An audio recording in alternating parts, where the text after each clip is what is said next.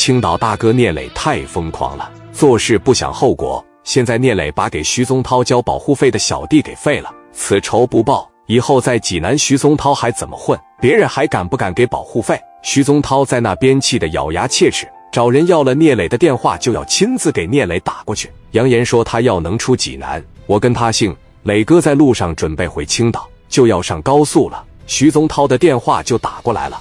坐在办公室的涛哥手里边拿着雪茄，真正高手之间的对决现在开始了。一个字、一句话或者见一面，就能知道你是不是个人物。徐宗涛说：“你他妈活得不耐烦，好好青岛不待着，你跑济南来了，把我兄弟给剁了。你还想出济南？你现在敢回来吗？听着，你要是敢来见我，皇城酒店顶层。”我在这里等着你，兄弟，你要够胆过来见见我，让我看看青岛多大的大哥，敢来济南打我徐宗涛的脸，就问你，你敢回来吗？电话啪的一撂，聂磊可不是吓大的，说了句“操”，掉头，我倒要看看你是啥段位。一说要掉头，兄弟们都兴奋了，这一有仗干，兄弟们一个个也都热血沸腾，在高速口掉个头，奔着那个酒店就去了。但是王群力当时说了：“哥不行啊。”出来打仗也好，是出来做事也好，我们准备的不充分，不如白道上找个人和我们一块去，这样既能全身而退，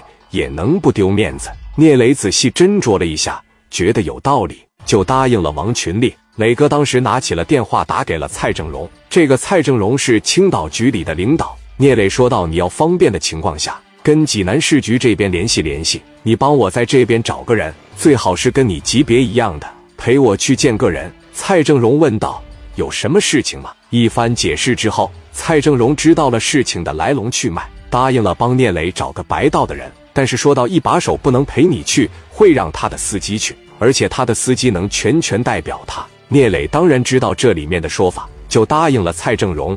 电话一挂，这个王群力完全是个靠谱周到的人，绝对是个忠臣。那边蔡正荣也给济南局里的领导打了电话，说道：“李局你好。”我是青岛的蔡正荣。一番寒暄过后，蔡正荣向李局说了聂磊和徐宗涛的事情。李局说：“这个徐宗涛混得大，人家可给我面子，可不给，这没有办法。”蔡正荣见状，只能软磨硬泡，说了一堆好话。李局一看这没了办法，只能问蔡正荣要了聂磊的电话，答应了这件事情。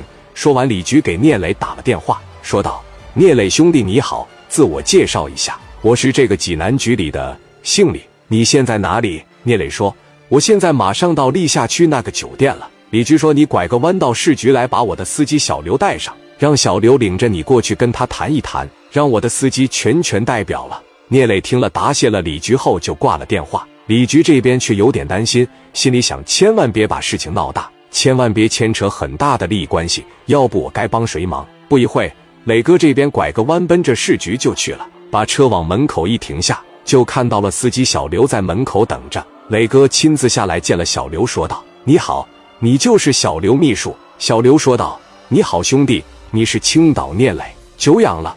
我就是李局的司机。我听说宗涛这边和你有事情要谈，那我们现在就出发去皇城酒店。”聂磊说：“你坐我车。”当时一说坐磊哥的车，王群力说：“磊哥，这车是老款。”让这个刘司机坐咱家这个白色的本田，行不行？正好在车上，我有事跟你说。这时候司机说了：“我不挑，我是坐什么车都行。那你们坐奥迪，我坐本田。”磊哥当时想说：“群力，你怎么能让人家坐本田？咱们坐奥迪。”可一听群力说有事和他讲，就没再多说什么了。